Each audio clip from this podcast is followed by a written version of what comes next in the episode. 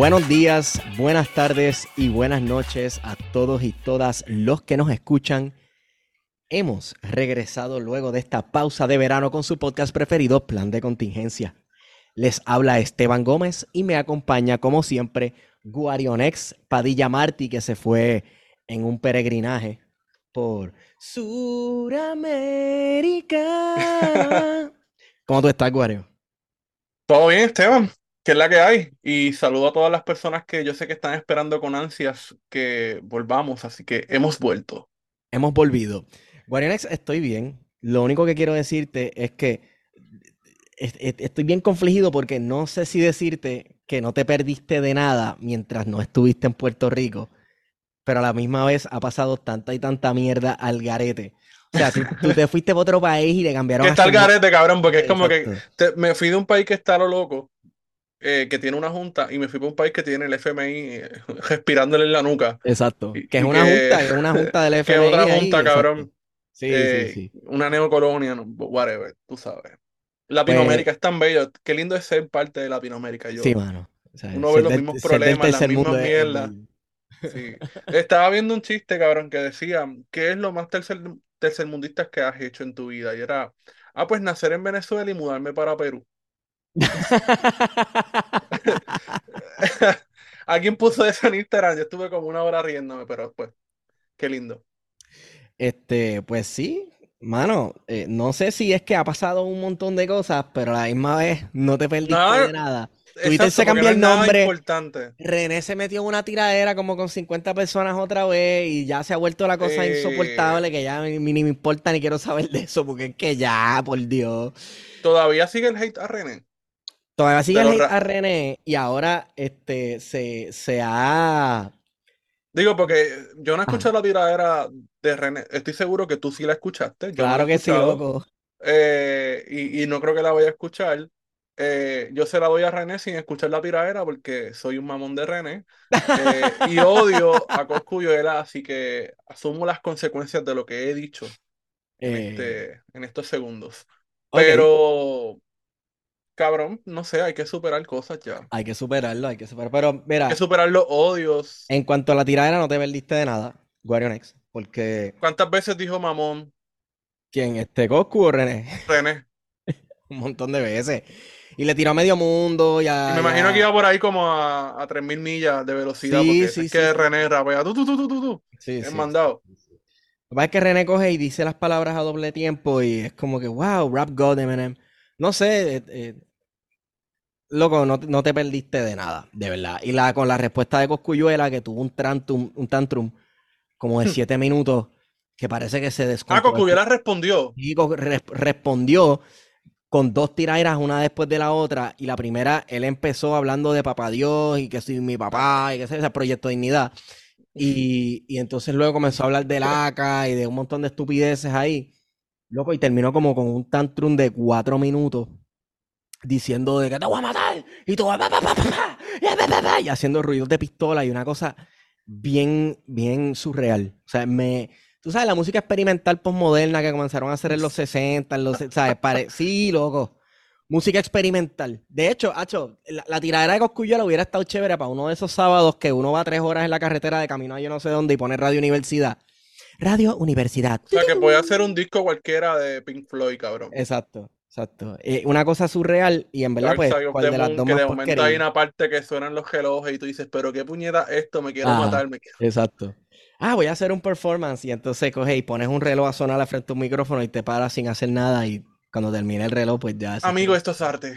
Yo, wow, qué profundo. Está hablando sobre la relatividad de lo que es música, porque suena un ritmo y si le puedes sacar el tono y esa fucking boca, cabrón. Además, esto es de construir el tiempo. Exacto, exacto. Pero pues, mano, este, yo, yo creo que por allá abajo solamente se escuchó lo de René, como que la gente estaba hablando de la tiradera de ah, René. Coscuyuela tiene su público también, pero yo creo que su público es sobre todo Colombia, esa área más cercana al Caribe.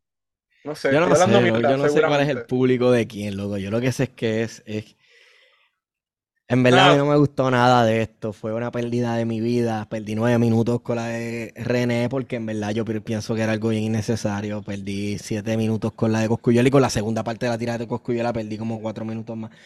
Entonces de momento salieron 48 raperos, de los de verdad, de los que sí son de verdad de rap, de los que sí que se a tirar también canciones uno después de otro. voy a tirar pullitas, porque eso sí vi por ahí, pullitas por ahí Sí, en las redes sí por leí. todos lados, pero para mí es... pero es, pullitas tú contra sabes. René, naturalmente. Ah, claro. Este, Sí, pero no sé, loco, no sé. Mira, te voy a decir algo.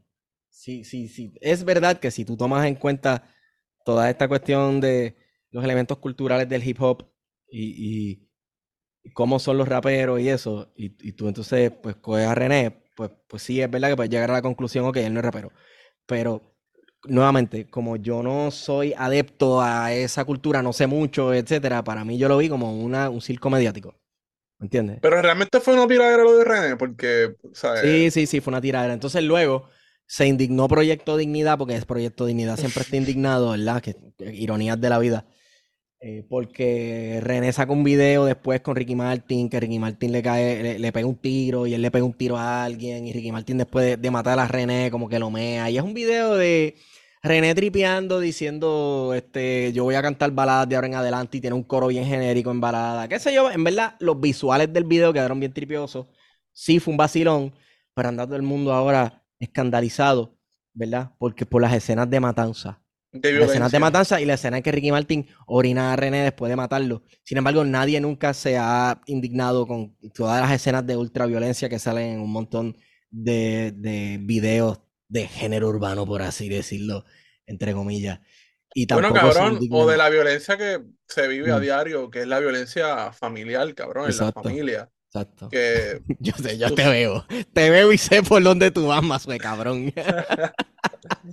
Pero es que, cabrón, es Oye, inevitable, tú sabes. eh, una hemos leído una hoy transición, el una tweet transición bien cabrona, sí, Sí, sí, vamos hemos allá. leído hoy, el- em, ok, para concluir con lo de René, no, no te perdiste de nada, si quieres ver el video de René con Ricky Martin, en verdad, visualmente está tripioso. Lo demás, Sí. pues, en verdad no me importa. Eh, loco, eh, hemos leído hoy el tweet, bueno, o el ex, no sé cómo llamarle ahora, más al garete de la historia, ¿ok? Y tú llevas añitos en Twitter, yo llevo añitos en Twitter, y hemos leído una sarta de lo que era De estupideces, pero de estupideces supera. también, eh, pero lo de hoy pues me lo encuentro que fue algo sí absurdo y gracioso, pero también como, como serio, ¿verdad? En el sentido de cuán acostumbrados estamos a todo tipo de violencia en esta isla y cómo Vamos, vamos a la fuente, porque tú sabes que los documentos hablan, Esteban. Eh, ¿tú quieres hacer esto, cabrón? eh, y entonces, eh, la cita, el énfasis es mío, ¿verdad? Como, como hablan los textos, ¿verdad? El énfasis. en- imagínese que está en cursivo. Voy a leer. Eh, todas están operadas hace años, tres de ellas ya son abuelas, y mi madre murió hace un par de meses.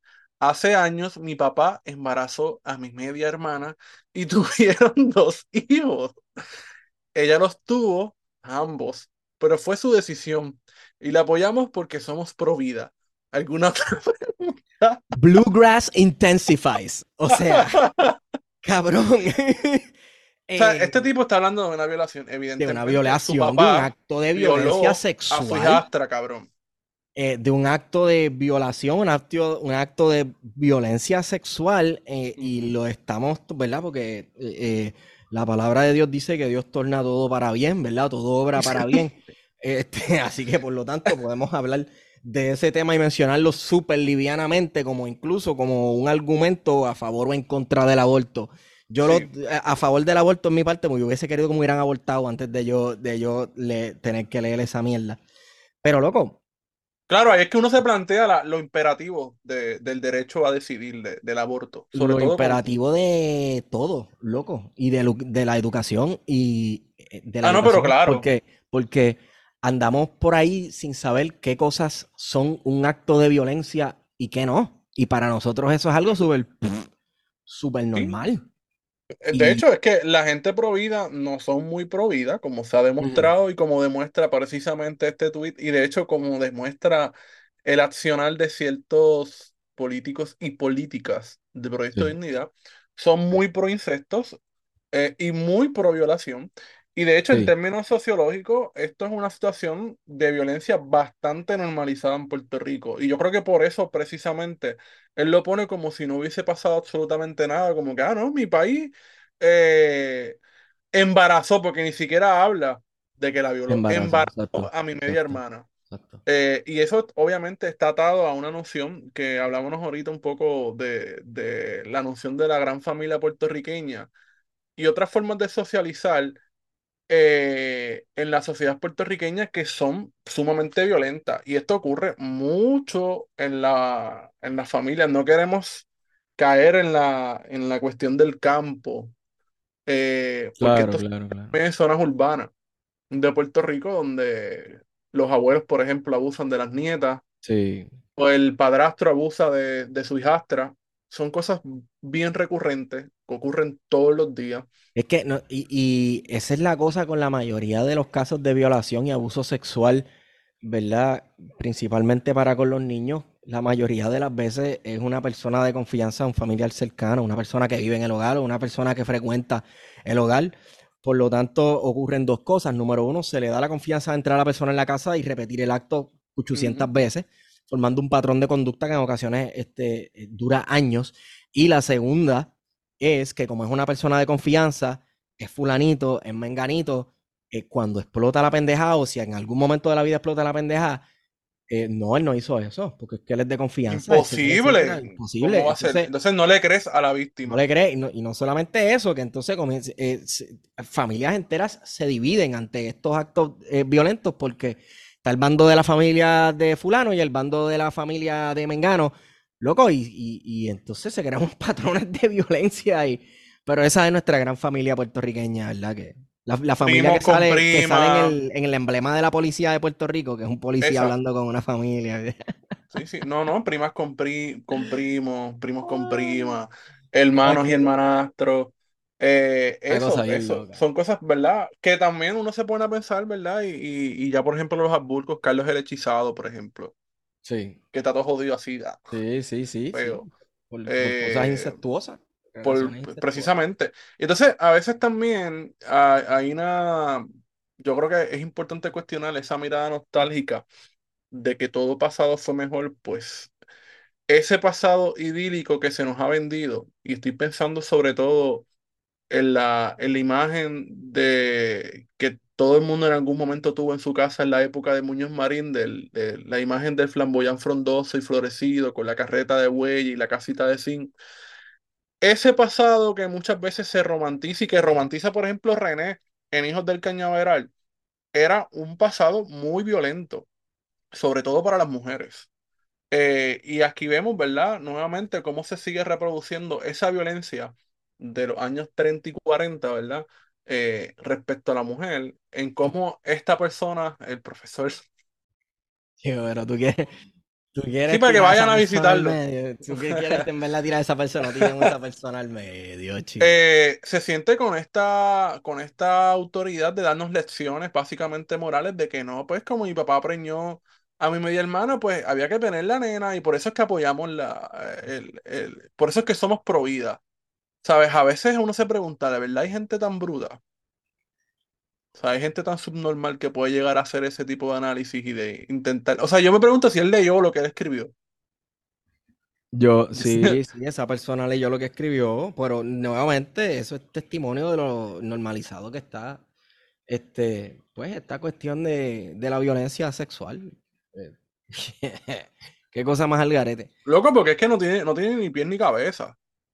Guarionex, hay que ir también normalizando Sí. eh, los extraterrestres. ¡Los extraterrestres!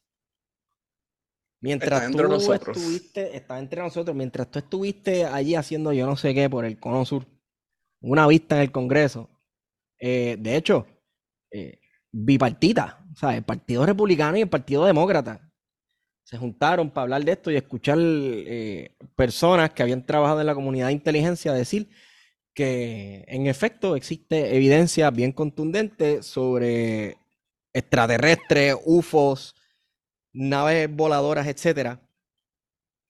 Y, incluso en un momento le preguntaron si se había recuperado materia orgánica o algún ser orgánico de, de, una de estas naves y aparentemente alguien en la comunidad de inteligencia que, que eh, estaba deponiendo y le estaban preguntando dijo que sí.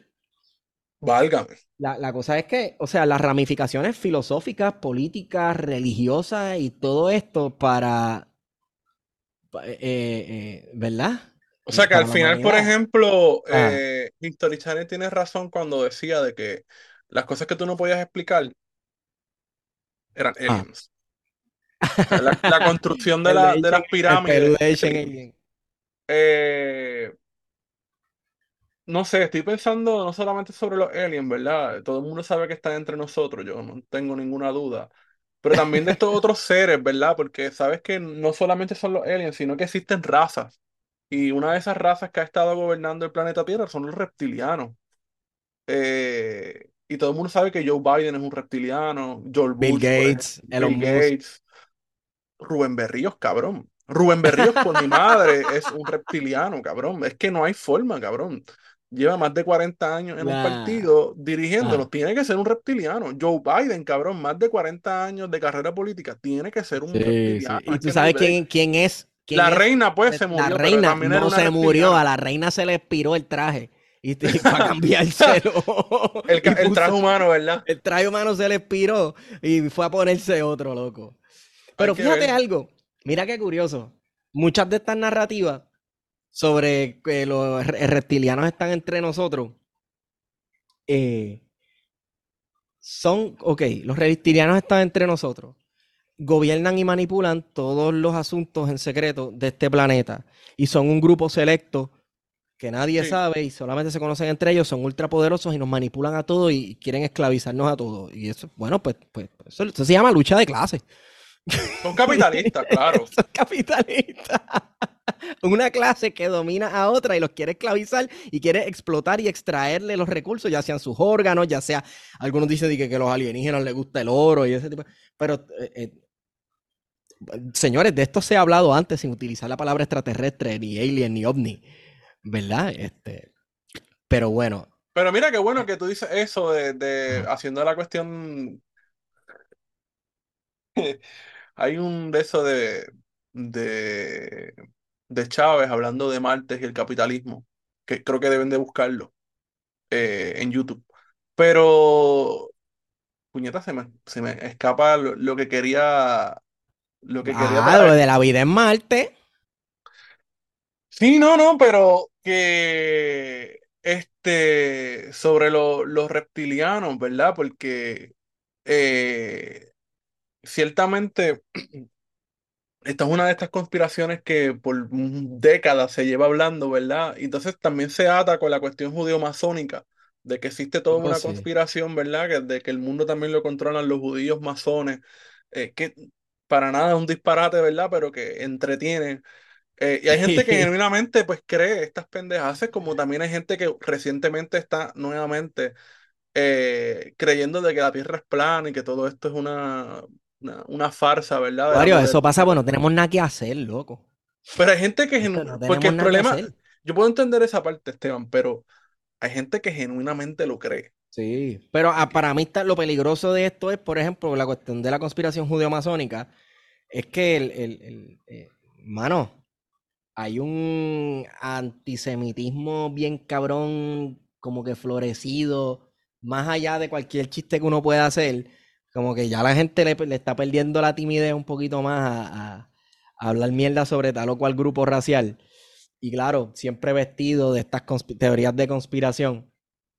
Y, mano, eh, las ideas fringe, ¿verdad? Las ideas que están en las afueras, que en un momento dado solo los, entre comillas, perdedores o las personas ocultas hablaban de esto, se están volviendo cada vez más mainstream y se, está, se están hablando cada vez más abiertamente, e incluso gente joven, gente con algún tipo de educación, se está creyendo estas mierdas, ¿verdad? Entonces, sumaré a eso que, ajá, tienes al Congreso de los Estados Unidos hablando de los extraterrestres, yo de verdad creo, yo, esta es mi opinión. Esta es mi opinión. Eh, para mí sería una súper estupidez pensar que de, todo el universo es todo lo que existe. Y de todo lo que existe y de todos los planetas que existen, eh, nosotros seamos el único en el que haya algún tipo de vida y sumarle a eso vida inteligente. Para mí eso es, eso es, eso es una tontería, ¿verdad? Eh, creer eso. Sin embargo, yo creo que esta vista del Congreso es, una excusa para entonces presentar al, a, al, a, quienes hacen el presupuesto del Departamento de Defensa y el Pentágono eh, un aumento súper cabrón de presupuesto. Esto, esto es para. NASA, sobre todo. Porque... Tú sabes, de, de, aquí al próximo año fiscal, los contratos con Lockheed Martin y todas las compañías que hacen jets de aviones y bombas nucleares y Oppenheimer y todas esas mierdas eh, eh, van a estar bien jugosos. Bien sí. jugosos, caballo. ¿Ok? Mucho más ahora cuando se rumora, bueno, eh, escalamientos con la guerra entre ruso-ucraniana, que está medio mundo allí metido también, eh, escalamiento de hostilidades contra China por el caso de Taiwán. Y... Cabrón, pero si China le metió un globo atmosférico por exacto, le metió medio un globo, Estados Unidos continental y lo detectaron tardísimo, ¿sabes? Esas exacto. defensas de NORAD están al garete. Sí, sí, Tanto sí, miles de millones que han gastado en defensas antiaéreas y un globo entró como si nada y nadie sabía de qué carajo era el globo. Así mismo. Este... Ahí, la, entonces, ahora tenemos, eh, ¿verdad? Se están abriendo dos nuevos teatros bélicos eh, o, o, o, panoramas bélicos, ¿verdad? Porque sabes que hubo un golpe de Estado en Níger los otros Mm. días, en el que le dieron una junta militar, unos militares le dieron un golpe de Estado al presidente de Níger, que no sabía esto. Eh, el, el, presidente pertenece a una etnia árabe minoritaria que tiene mucho poder dentro del país. Este, y parece que eso, eh, eso es parte, ¿verdad?, de, de, por qué no le sentaba bien a mucha gente dentro de las esferas del poder en ese país. Además de aparentemente inestabilidad económica y un montón de otras cosas, le hicieron un golpe de Estado. Y, y por ahí se está hablando. Warner, por cierto. Exacto, exacto. Ya se está hablando de una intervención. Entonces aquí entramos en. Se abre otro frente de batalla contra Wagner. ¿Será? No, bueno, y más que contra Wagner, esto es una, un escenario de guerra de, de aproximación nuevamente. Sí. Porque la Francia detrás, está hablando de meterse.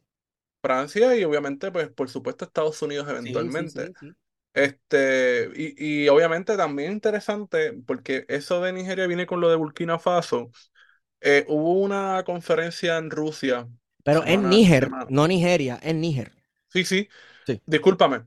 Pero que hubo una, una conferencia recientemente en, en, en Rusia, auspiciada por el presidente Putin, que reunió a la mayoría de los presidentes de África y el tono de la mayoría de los líderes africanos contra Occidente me, me dejó boquiabierto. Fue bastante eh, confrontativo eh, y que incluso hablaron, ¿verdad?, de, de, de, comenzar a cortar muchas de esas exportaciones de minerales como el uranio, sobre todo. Me parece que en níquel también Correcto. había esa... esa había eh, la junta militar, la junta militar que se ahora está en el poder, sí. el líder de esa junta dijo que iban a parar las exportaciones de uranio a, a Francia. A Francia, y sí. había otro mineral y esto es importante en esta, en esta no coyuntura, ¿sabes por qué? Porque la, la, gran mayoría de los países europeos en un momento dado de la década de principios del 2000 hicieron una transición de las energías nucleares a las energías renovables. Y también comenzaron a depender mucho del gas ruso, sobre todo. Y ahora en la coyuntura de la guerra han vuelto nuevamente a activar plantas nucleares y han vuelto a tener proyectos de desarrollar plantas nucleares nuevamente y su mineral principal es precisamente el lunario enriquecido, ¿verdad? Eh, para poder producir eh, electricidad. Así que ciertamente una presión que eh, posiblemente también uno no puede descartar que está Rusia detrás. Ah, pero claro. Como parte del, del, como un actor, ¿verdad? Importante. Sí, sí, sí. Ahora bien, y es este... comprensible, naturalmente, porque es parte Ajá. del escenario bélico y de cómo se mueve las cosas, porque si no es Rusia, es Estados Unidos, es China. Sí, sí, sí, sí, es China. O sea, los exacto. países tienen intereses. Todo esto dentro del contexto que se ha estado discutiendo ya por unos buenos años sobre toda la infraestructura que está desarrollando China en varios países africanos. Eh, va a estar bien interesante esa dinámica. Ahora, claro está, eh, eh, estamos viendo una virazón de varios países este, del llamado tercer mundo, que tradicionalmente se le ha llamado tercer mundo, ¿verdad?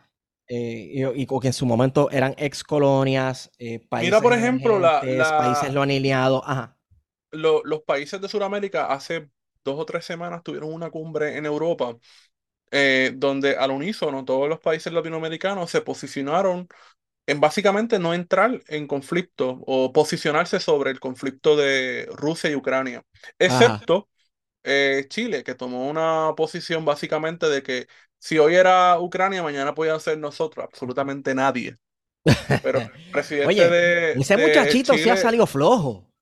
¿qué qué? La CIA ya no crea gente. Hacho.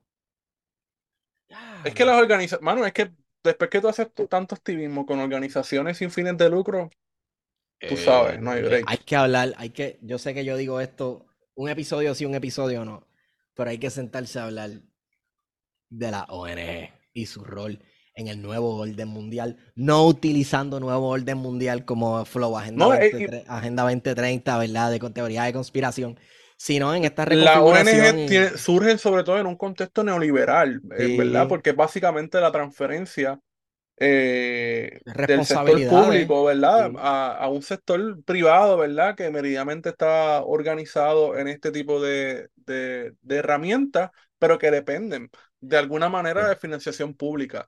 A veces a través de fundaciones, este, de organismos supuestamente internacionales, pero que también reciben dinero público. Pero el caso sí, de Boric, ¿verdad? Eh, es el caso perfecto, ¿verdad? De este progre que ha cumplido todas las directrices, ¿verdad?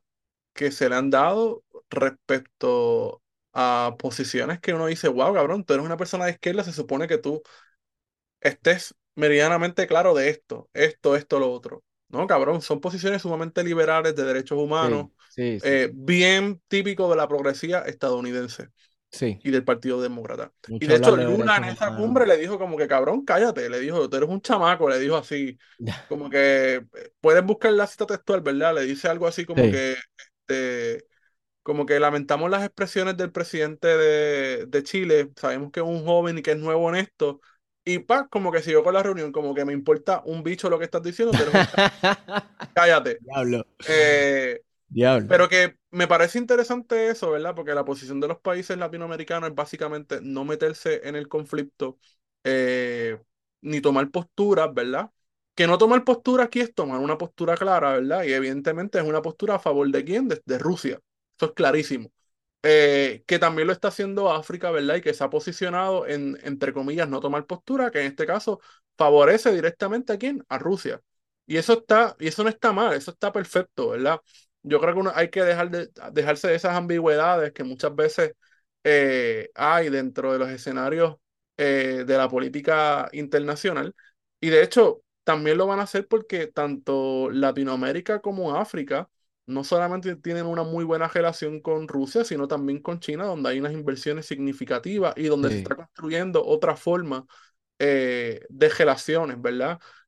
Sí. Eh, que no es la relación de subordinación que se desarrolló con los Estados Sí, es- Unidos a eso hay que de... mirarlo, sí, esa parte hay que estar bien atento a ver cómo se desarrolla finalmente estas relaciones económicas entre África, los países africanos, ¿verdad? Y los países no alineados tradicionalmente, y este nuevo polo que se está levantando, ¿verdad? En un Sí, mundo, mul- estos nuevos polos, en un mundo multipolar, porque eh, eh, si es, eh, si se reduce todo nuevamente a extractivismo, extrae toda la riqueza de mi país y yo te la vendo a un precio de pescado bombado para que tú eh, tengas más guerras de proximidad, entonces nada está cambiando, todo cambia para que todo se quede igual. ahí me conectaste nuevamente con lo que iba a decir de los aliens, porque lo, la- no tiene nada que ver, pero todas las películas de, que hemos visto de Alien, ¿cuál es, cuál es la clave? Extractivismo. Ah, Extraer claro. recursos de dónde? Del planeta Tierra. Todas, incluyendo correcto. Transformer, cabrón. Todas. sí, Vienen buscando, son civilizaciones avanzadas que vienen a la Tierra buscando extraer todos los recursos, ¿verdad? Toda la minería posible y destruir el planeta. Todas. correcto. ¿Y, y es que acaso no esa es la historia del capitalismo? Exacto. Pues exacto. Exacto. Uno, por ejemplo, Independence Day, que la segunda parte también es como que el regreso otra vez de esta Sí, civilización que sí, viene sí, al sí. planeta Tierra y viene a hacer lo mismo. Pues cabrón, son, son parásitos, pues es que eso es Exacto. precisamente lo que es el, el capitalismo. Y me parece bien interesante porque a veces no se plantea así. Y no es hasta que uno tiene to- todas las herramientas de análisis que uno puede como que conectar, coño, mira, como que aquí estas películas sobre aliens, al final de lo que tratan es precisamente extraer recursos. Avatar, precisamente a la inversa, ¿verdad? El ser humano yendo Nosotros somos el planeta extraterrestre y el, somos el extractivista, somos el, el extractor. exacto. que vamos a buscar este, minerales, ¿verdad? Y poder traer todos esos recursos y eventualmente traerlos al planeta Tierra. Incluso Eh, Guarionex, este, en las, en la, ¿verdad? Ya que hemos estado reseñando películas con los muchachos de tiempos dialécticos, un saludito a ellos por allá. eh, que vamos para la próxima que va a estar bien Seguimos, sí, sí. chévere, va a estar bien chévere. Nos quedan cuantas tres más. Nos quedan, nos Eh, quedan. Eh, Las películas incluso de extraterrestres, pero que son propaganda antisoviet, anticomunista, que es que estos extraterrestres se le meten por dentro a la gente y los controlan. Sigue habiendo un elemento de extractivismo. Lo que pasa es que el recurso que se está extra- extrayendo y explotando son los cuerpos de, la- de- de los humanos. Son Sí. cuerpos. O sea, eh, todos tienen algo en común. Es que se, se- se invade y se ataca a esta otra gente que vive en otro lado para extraer algo, para quitarles algo a la fuerza, ya sean minerales o ya sea este, sus cuerpos, como en el caso de la, la matriz de Matrix, que eh, ellos cultivan humanos para los, lo- estos impulsos electro, los impulsos eléctricos del cuerpo, pues es lo que mantiene a las máquinas vivas, ¿verdad? Así que eh, todo es extractivismo, loco, todo es extractivismo. Anyway, eh, hablando de extraterrestres, eh, yo creo que entonces, no sé si los que escuchan este podcast saben de, de Juan Posada, que es el trotskista argentino de los 60, que él decía que había que intentar comunicarnos con los extraterrestres. De hecho, esto fue una cuarta internacional posadista, una cosa bien loca. Y la gente se los tripea hasta el sol de hoy. Y es que... Eh, eh, bueno, en, en Argentina hay un partido trotskista, el Frente Unido de los Trabajadores.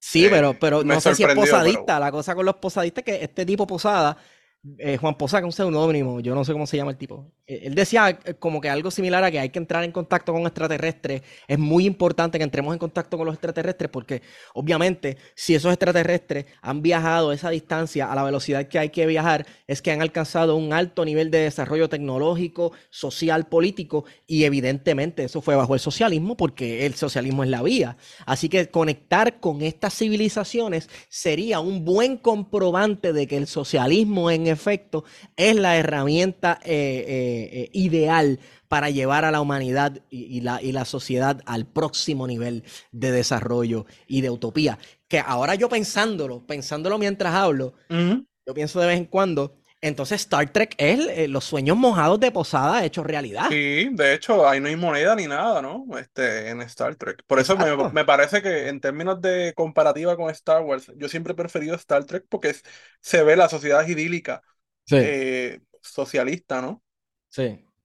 Sí, sí. Eh, no hay En clases vez del sociales, gobierno hay mundial es un gobierno universal, ¿verdad? Este, universal, sí, sí. hay una fe- federación de naciones y civilizaciones, si así se le puede llamar, que se llevan todas en, en- paz y armonía. Yo no soy Aunque un claro, obviamente, en términos de desarrollo político, pues eh, Star Wars es otra cosa, cabrón, Sí, ¿sabes? sí, tiene sí, un, tiene más, más, más contenido, pero sí, eh, las, las películas, las series y las películas originales de Star, de Star Trek, como que se desarrolla bastante esa idea y que tiende a uno a llevar a pensar de que sí, que, que es una sociedad socialista. Yo, yo dejo aquí súper claro que yo no soy trekkie y yo he visto pocos episodios de Star Trek, así que no sé si esta conexión que acabo de hacer de, de este, No, no, me parece genial. con el Star Trek, sí es algo súper obvio para la gente que ve Star Trek, pero yo no, yo no, no, tú sabes. Y es Star Wars y yo eh, me rendí porque hay tanta película Además, eso es lo maravilloso del sci-fi, cabrón, que, Sí. que ayuda a uno a pensar en, en eso, ¿no? En Sí, en cosas utópicas, ¿no? Sí. Eh, mano,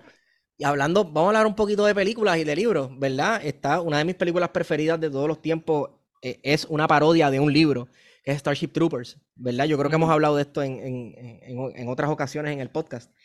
Starship Troopers era un libro de, de Robert Heinlein en el que básicamente él describe a través de estos personajes, él describe una sociedad ideal eh, para la humanidad, eh, eh, utilizando como excusa de la trama una guerra, una invasión extraterrestre de unos insectos que todos piensan igual y todos actúan en comunidad y todos tienen una mente común, porque tipo obviamente son Ujú. anticomunista del carajo, y su sociedad es bien fascista.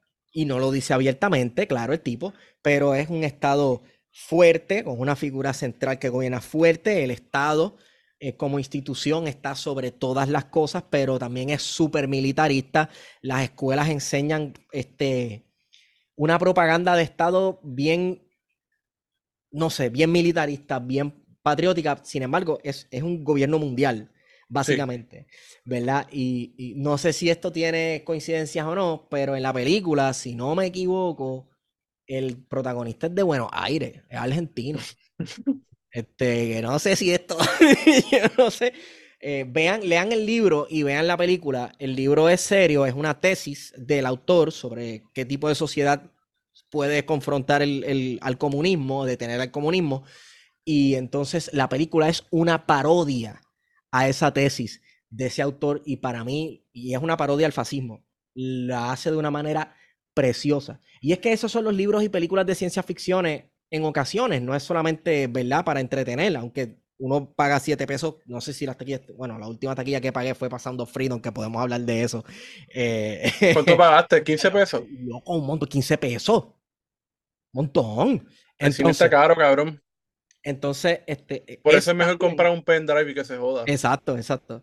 La cosa es, el- el- las películas y libros de ciencia ficción en muchas ocasiones son tesis políticas. ¿Cómo tú me Claro. presentas el futuro? Pues el futuro es así, así, asado. Ok, ¿por qué el futuro es distópico? ¿Por qué es una mierda? ¿Por qué no sirve? Porque todo está destruido. Pues entonces explícame por qué la, la situación política que estamos viviendo ahora mismo nos llevaron a ese futuro que tú estás describiendo. Claro. ¿Por qué el futuro es una utopía? Bueno, pues entonces, ¿por, por qué funcionó este proyecto de lo que estamos haciendo ahora que el, que el futuro es una utopía? ¿O qué cambió? ¿Qué tuvo que cambiar? Todo eso son tesis políticas. Obviamente, en algunos casos rayan en la propaganda, que es lo que hemos estado hablando con los de Sí.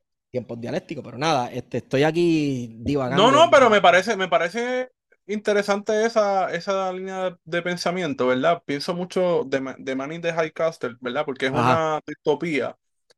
Porque a veces, muchas veces hablamos de utopías, ¿verdad? Pero las distopías también son interesantes porque es qué pasaría si los nazis hubiesen ganado la Segunda Guerra Mundial. ¿Qué pasaría si Japón hubiese ganado la Segunda Guerra Mundial? Eso también nos conectaría para poder hablar de Oppenheimer. Eh, ¿verdad? Entonces uno se pone a pensar y esta persona que se decide escribir esta, esta novela eh, de Phyllis Dick, me parece que es la, el, el, el autor. Es una novela del 62 y me parece que, que trabaja muy bien el asunto de presentarnos a los Estados Unidos como un lugar autoritario, que en efecto lo es, eh, y donde el Tercer Reich, ¿verdad? Va, va a tener parte de los Estados Unidos dividido. eh, Japón va a tener su otra parte en la costa oeste, precisamente en California, que tampoco nos debe sorprender, sobre todo porque Estados Unidos tuvo campos de concentración con población japonesa en toda la costa oeste Correcto. eh, de los Estados Unidos y una zona Incluso- neutra que son el centro. ajá. O sea, y hay, hay dos razones. Una de Sí. ellas es, pues claro, que hay espías japoneses colados entre la población, etcétera. Pero hay otra razón, este, que no se habla mucho, que es un poquito más siniestro, ¿verdad? Que se hablaba casi de un gen de lealtad a esa raza japonesa, Sí, ¿verdad? Este, que eh, eh, esa, genética iba a despertar unas simpatías, yo no sé de dónde, de donde no de donde supuestamente no las habían, ¿verdad? Este, y iba a hacer que esa población se levantara en contra de los Estados Unidos o, hiciera espionaje a favor de, de el imperio japonés y metieron en campos de concentración a familias que llevaban generaciones viviendo en los Estados Unidos. Generaciones completas dentro de los. Estados Unidos. Que gente que no sabía japonés, cabrón. Tú sabes, este, que ese elemento racialista se discute muy poco. Y para mí es el- es el aspecto más al garete de toda la situación. de toda la situación, no, no, no. Este, y yo creo que hay mucho, hay mucho cine sobre distopías que a mí me parece que es importante revisar, sobre todo Sí. de cuando las sociedades este, colapsan, ¿verdad? Y, Así y, es. y lo que sabemos de las sociedades que han colapsado muchas veces son como, por ejemplo, la, la sociedad maya cuando llegaron los, Sí. cuando invaden los españoles, ya se encontraba en un momento eh, de decadencia, ¿verdad? Y que poco se, Incluso- se conoce. Las pirámides que uno visita hoy cuando llegaron los conquistadores, ¿verdad? A arrasar con aquello allí, ya estaban en estado de abandono. La civilización maya es, es antiquísima. La gente habla mucho de los aztecas. El azteca era un imperio recién nacido comparado con lo que llevaban. era contemporáneo, básicamente, a la. Exacto. Comparado con lo que llevaban eh, eh, otras civilizaciones que ya iban en decadencia o que habían desaparecido. No, y que me parece interesante el asunto de cómo muchas de estas civilizaciones, eh, que Jared Demon tiene un libro precisamente sobre eso, de cómo las sociedades eh, colapsan, ¿verdad? O desaparecen. Eh, porque es una cosa que eventualmente pudiese pasar, ¿verdad? Sobre todo en un mundo en el que el cambio climático ya es una realidad, no es una cosa de que va a pasar 30 años, es que es una cosa que ya está sucediendo, que nos debe de llevar a pensar, ¿verdad? Precisamente en ese tipo de cosas. Y lo vemos en películas, ¿verdad? Porque hay un, todo un género de películas que trata precisamente sobre el fin del mundo, ¿verdad? Sobre cómo va a ser la destrucción del mundo, donde obviamente siempre los ricos eh, siempre salen bien, no sé por qué, qué casualidad, eh, pero siempre tienen una barcaza, siempre tienen un búnker, algún lugar, ¿verdad? Eh, para darle supervivencia, porque mira la lógica, cabrón. Siempre hay que darle supervivencia, ¿verdad? al gobierno. yo no sé si tuviste Coño, hay una serie, no recuerdo cómo, ah, se llama Revolution. Creo que hemos hablado de, la, de esta serie, que es sobre un apagón que hay en los Estados Unidos producto de un pulso electromagnético. Una serie buenísima. Ah, pero eso fue una serie que nunca llegó a, culminar, ¿verdad? Nunca terminó, yo no sé por qué, mano, en verdad la, la, la trama estaba súper buena. Pero ah, estaban haciendo un experimento con pulso electromagnético, se bloquea la electricidad y por, por tanto todo lo que implicaba movimiento, ¿verdad? Motor, etcétera. Eh, y la sociedad, obviamente, hay un retroceso, ¿verdad? Y hay eh, un, la inexistencia, ¿verdad? De un Estado, así que pues, la ley y el orden, ¿verdad? Entre comillas, pues no existe. Todo el mundo eh, está a su suerte. Y entonces, en un momento dado, logran restablecer la luz y de momento aparece que el gobierno sabía, el gobierno sabía todo. Y el los gobiernos del mundo se habían refugiado en Guantánamo, en Cuba. Eh, y entonces como que había todo un gobierno paralelo escondido en un lugar seguro donde las cosas sí estaban funcionando y había monitoreo, ¿verdad? De lo que estaba pasando sobre la superficie de la Tierra. Nada, una cosa bien interesante, ¿verdad? Porque todo el cine, ¿verdad? Y todo lo visual que uno consume muchas veces tiene esta cuestión de la continuidad eh, del Estado, ¿verdad? Este, y, de, y por consiguiente, ¿verdad? Eh, de la ley y el orden.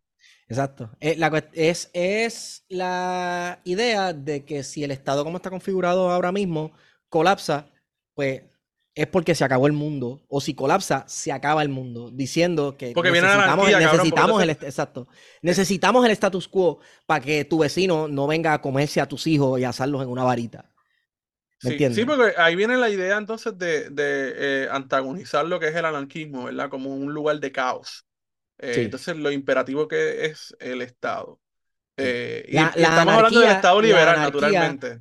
La anarquía como lo opuesto del orden, ¿verdad? Exacto. Tirando para el carajo y, pichándole a todas las ideas políticas bien cimentadas de un montón de teóricos, etcétera, y, incluso tirando para el carajo el cuestionamiento de debe este, no solamente debe existir este sistema como está constituido, sino debe existir este sistema. Sí. ¿Verdad?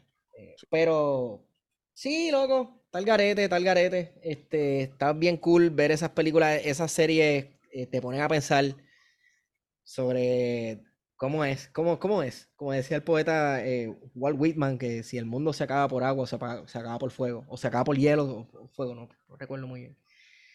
Pero este, hay un libro ¿sabes? La película Guerra Mundial Z, que es de invasión zombie, tú sabes. Sí. Pues el libro es muy diferente a la película y me gusta mucho más. Y no he leído el libro, pero sí he visto, lo he visto por ahí. El, libro, eh, en, por las últimas partes, te narra más o menos cómo se, porque en un momento dado se, la, humanidad aprende a vivir con esta cuestión de los zombies. ¿Cómo se contuvo el virus de los zombies? ¿Cómo se, cómo, ¿Cómo se pudo frenar esta cuestión zombie? ¿Cómo se pudo volver alguna semblanza de normalidad? Uno de los países que mejor le va es a Cuba. Cuba se convierte eh, eh, nuevamente en la joya del Caribe. Y Fidel Castro es un héroe. ¿Verdad? Porque claro, pues no, este, bajo la premisa de que esta cuestión de que no, un estado altamente militarizado, con unas fuerzas armadas grandísimas, esto, estilo otro, un control de quién Que haga pausa, vamos a hacer pausa. La gente tiene que buscar la película Juan de los Muertos. Zombies en La Habana, cabrón. y nadie, y, y nunca le he podido ver. Nunca la he podido ver, cabrón. Nunca le he podido ver. esa, esa película, una película, obviamente, latinoamericana. O sea, puedes imaginar el presupuesto eh, pero en verdad está muy buena, es súper cómica, cabrón. O sea, 25 Zeus y 13 fueron para pizza. con atún. Para pizza de aceituna con anchoa y atún. y con dones de queso. Qué especial fue el periodo ah. especial. Mira, hablando de películas, vamos a terminar de hablar de películas, ¿verdad? Parándonos en la última película que fui al cine a ver, hablando de controversias mientras tú no estuviste en Puerto Rico. Yo sé que todo Raimundo y todo el mundo habló de esta película, pero pues. Eh, quiero escuchar tu opinión. Quiero hablar de, quiero que, que, me cuente tu experiencia de ver esta película. Se trata de la película que CNN trató de censurar y Disney, los, los homosexuales transexuales violadores de Disney, este, trataron de censurar esta película, de, no, de, no de censurarla, de prohibirla. CNN prohibió esta película. The Sound of Freedom. The Sound of Freedom. ¿Ok? La prensa woke. Sí. Entonces, aquí hay un montón, yo no sé ni por dónde empezar, loco. Pero la, la promo, por así decirlo, la, la publicidad más brutal que tuvo esta película fue precisamente que no se le dio publicidad. A la película no. A la, película. la publicidad se lo dieron, se lo dio a la crítica.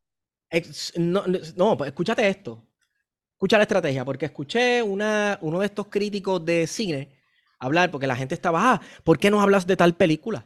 ¿Por qué no hablas de tal o cual película? Ah, pero ¿por qué no estás hablando de Son of Freedom? Es que eres parte de la agenda yo no sé qué rayo, para atacar a los niños. Y bla, bla, bla. Y, aquí hay un par de cosas. Eh, estaba escuchando a uno de estos reviewers contestar a eso. Ajá. Tú sabes que todas las películas que llegan a Puerto Rico, incluso, ¿sabes? Desde Star Wars hasta Mi Verano con Amanda, eh, hacen un pre-screening, dan la película para que un grupo selecto de periodistas, reviewers, gente de esa índole vaya a verla y dé sus reseñas y recomiende o no recomiende verlas. Aquí no sucedió eso. Hollywood la boicoteó. No, no, no, no, no, no, no, no. Hollywood no la boicoteó porque eso no depende de Hollywood, eso depende de, los publicistas de la película en, enviar el material de promoción y enviar el filme eh, adelante para que la sala toque la película. O sea, que la publicidad, ellos mismos la, la, usaron. Ellos se auto boicotearon porque parte del discurso es que esta película nadie quiere que la vean. Los grandes poderes, etcétera, etcétera. Que es bien anormal porque esto tiene mucho que ver con la trama de la película y cuándo se hizo esta película. Esta película es viejita, esta película no, no, no se hizo ahora, esta película lleva unos años ya completada y no la habían podido publicar. Esta película tú sabes que se puso bastante en, ¿cómo te digo? Bastante en boga hablar sobre esta cuestión de la pedofilia, ¿verdad? Y el, problema que hay con, los niños. Y entonces, eh, inevitablemente, se ha utilizado en el discurso político partidista para acusar de que los de tal partido son pedófilos versus los de estos no, ¿verdad? Cuando en todos los partidos políticos en los Estados Unidos y en Puerto Rico todo ha habido pedófilos. Este, la, cuestión es que eh, eh, eso cuando se hizo la película no estaba muy en boga. Por lo tanto, eh, en la película no hay, no se toca el tema de que de Jeffrey Epstein, por ejemplo. No se toca el tema de Jeffrey Epstein.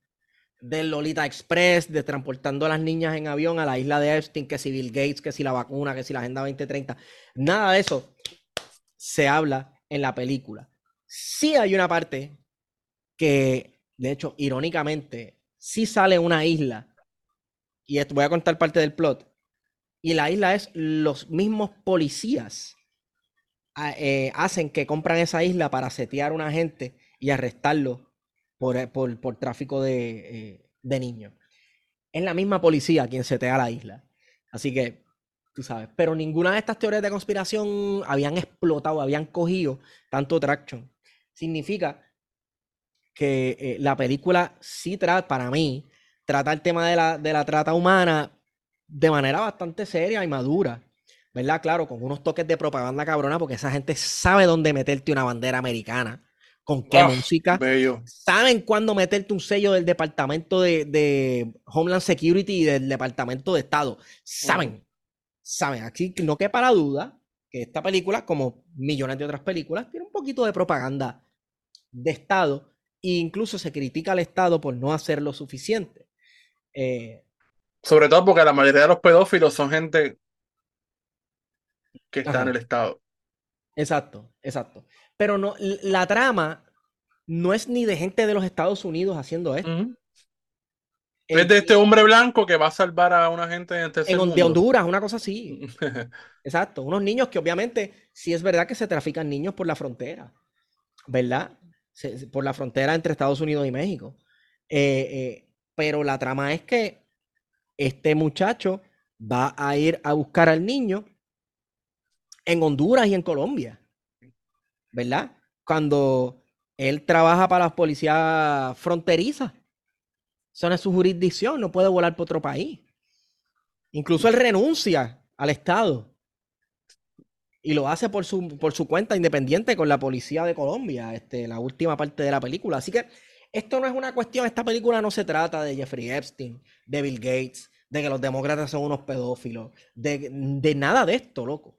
No, esto es como Taken, cabrón, básicamente.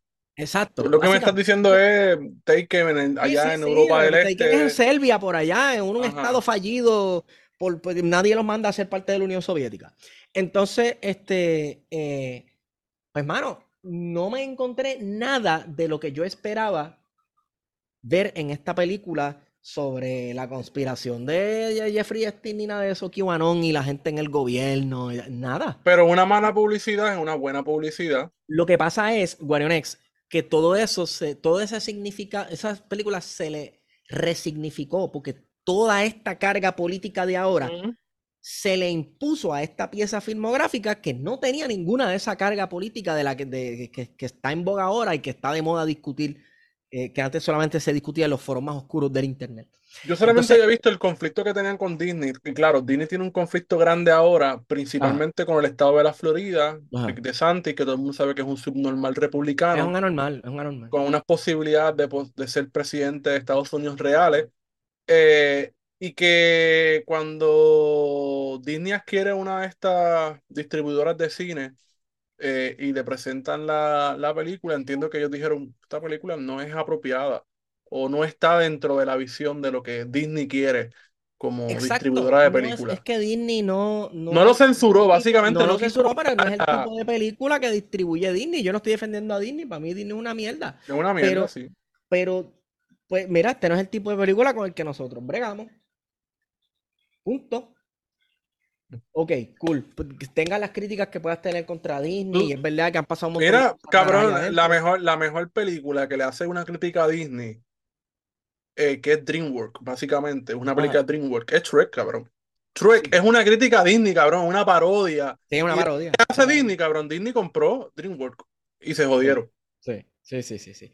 Mira, este, la cuestión es, eh, esta cuestión de no enviar la película para un pre-screening eh, alimenta esta, A estos este auge sectores. publicitario de, ah, fulano no quiere tocar la película La censuraron. porque algo tienen que esconder. Los grandes intereses, algo están. Este, cuando la trama de esta película, el 90% no es ni en los Estados Unidos, loco. El tipo va a Colombia a arrestar a una gente que no es ni gringa, es colombiana. Cabrón, De yo no sé por qué yo había visto cosas, expresiones de la comunidad cubana sobre la película, como que, Papi, ¿tú sabes por qué? ¿por Porque qué? esta película eh, trata la violencia, por lo menos la violencia eh, sexual contra los niños, la trata de una manera bien, pa- para mí yo me la encontré bien prudente, de verdad, bien prudente. Eh, no es morbosa. Eh, incluso las escenas de violencia, qué sé yo qué rayo, a puño y patá, a nadie lo matan en pantalla. O sea, que es una película familiar. Eh, puede ser familiar para La verla pueden con transmitir por más guapa, ¿no? grande, más grande, para verla con chamacos más grandes, para que qué sé yo qué rayo. A pesar de su elemento propagandístico y, su complejo de hombre blanco salvador, porque lo tiene. O sea, Jim Caviezel es como que, dude, we get it. Hiciste de Jesucristo una película hace 15 años, supéralo, cabrón. Sí, sí, sí, tiene unas partes bien mesiánicas que a mí me dan asquito. Este, no porque sean mesiánicos, es porque, papi, el Mesías es Cristo, cabrón, ya, supéralo. Y eh, eh, el, la única persona que matan en pantalla es un guerrillero. Es un guerrillero de quien él tuvo que rescatar a esta niña, ¿verdad? Él tuvo que arrancarle a esta niña de los brazos a un guerrillero que estaba en la selva colombiana. Papi, el tipo es el Che Guevara, cabrón. El tipo es el Che, es la cara del Che, el mismo bigotito de, de, tres pelitos de cara, es el Che, lo matan. Otra razón por la que supongo que la comunidad cubana podría estar alarmada es que esta es una película para latinos. Y el casting de esta película son todos. El único gringo allí es Jim, Jim Caviezel, tú sabes. Es Jesucristo. El único gringo en esa película. Eh, todos los demás son latinos. Así que ahí tú escuchas voces cubanas, ahí hay dominicanos, ahí hay puertorriqueños, ahí hay colombianos, ahí, hay de todo. Y uno de los personajes, de los antagonistas mayores, de las personas que más mal hizo a otros seres humanos en la película, es una muchacha cubana.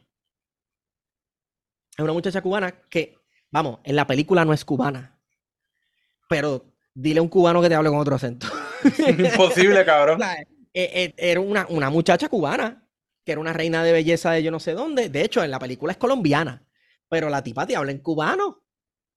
Inevitable. Así como uno de los maleantes, uno de los supuestos maleantes colombianos, tú abres la boca y tú dices, este tipo es dominicano o de Cabía o de Washington Heights, pero dominicano es. Sí, sí, sí, sí, sí, cabrón, tú sabes.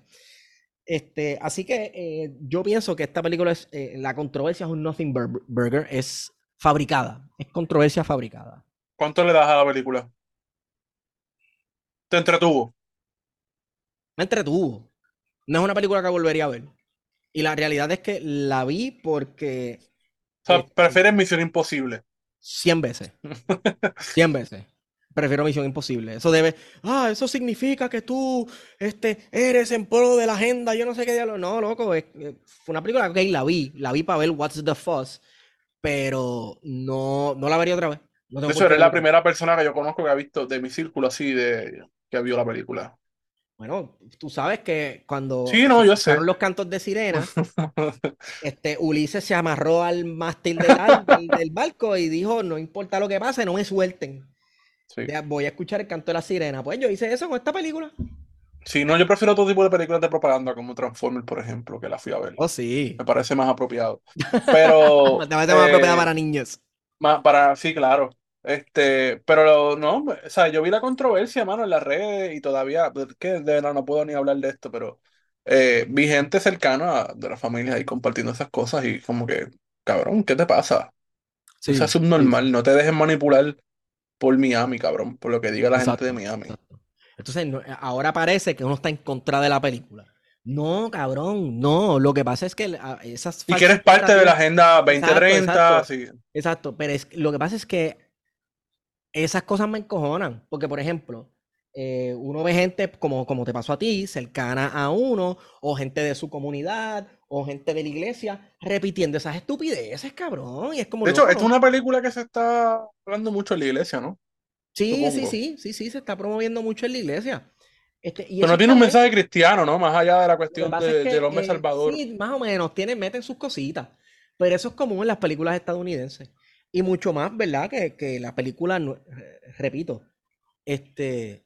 Está orientada al mercado latino, me parece interesante. Está orientada al mercado, sale una canción, una, una, parte súper cabrona de la jungla colombiana con una canción de Mercedes Sosa, que irónicamente es un tipo del Departamento de Estado que va a ir a matar a un guerrillero, ¿verdad? Pero pones una canción, pones una canción de Mercedes Sosa. Este, no recuerdo cuál era, si era Gracias a la Vida o cuál, ¿verdad? Pero es una, es una loquera. El soundtrack, de hecho, sale una reggae en el, en el soundtrack, que no he leído que nadie lo haya notado. Una de las canciones de una muchacha reggaetonera puertorriqueña. Tú sabes, es, totalmente dirigida a un público latino de ciertas inclinaciones políticas y religiosas, así que sí, tiene elementos religiosos, pero nada super over the top. ¿Entiendes? Eh, ¿Cuánto le doy a la película? Pues mira, me entretuvo reconocer un montón de actores latinos el soundtrack sorprendentemente está bueno el soundtrack. Yo no sé ni cómo carajo lo hicieron, pero el soundtrack tiene canciones cool de rock en español y todo, una cosa bien loca.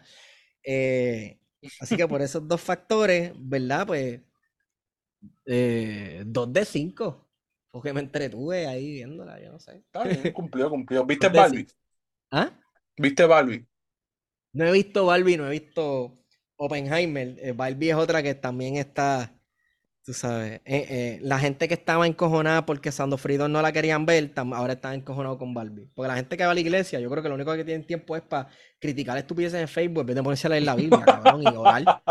¿Verdad? Y orar para que no entres en tentación. No están nivelando ni orando, cabrón, ¿me entiendes? Bueno, en tentación entran porque. Sí, exacto. Tú, tú sabes lo que hizo la senadora. oh, sí. Exacto. Ay, Virgen Santísima de la Alta Gracia. Qué lengua. Pero no, es verdad, este, que estén pendientes, que estén pendientes las cosas de, de, Dios y hacer las cosas bien en el plano terrenal. Sí, no conforméis a este mundo, se transforma por la, por la renovación de nuestro entendimiento. O sea, yo entiendo que tú sientes que tienes que pelear la batalla cultural por tus hijos, porque la gente quiere criar a sus hijos en un ambiente versus en otro. Pero hay ocasiones que es como que, loco, tú, tú, tú leíste la Biblia antes de escribir ese rant de siete páginas a mí lo que me gusta de todo esto es como que, cabrón, como, como, todo esto conecta con la ideología de género y el marxismo cultural, y es como que, cabrón, nada de esto hace sentido. Pero eh, para ellos. Te puedo decir cómo lo conectan. ¿Cómo?